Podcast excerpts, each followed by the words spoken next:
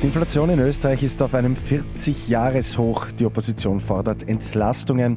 Und Boris Johnson muss sich einem Untersuchungsausschuss stellen. Immer 10 Minuten früher informiert. 88,6. Die Nachrichten. Im Studio Christian Fritz. Die Inflation in Österreich ist im März auf 6,8 Prozent gestiegen. Das ist der höchste Wert seit über 40 Jahren. Treiber waren erneut die hohen Preise für Sprit und Haushaltsenergie.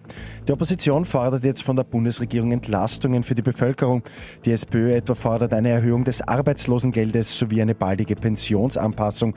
Die FPÖ verlangt eine Reduktion von Steuern auf Treibstoffe und Energiekosten. Neos fordern eine sofortige rückwirkende Abschaffung der kalten Progression. In Großbritannien muss sich Premier Boris Johnson einem Untersuchungsausschuss stellen.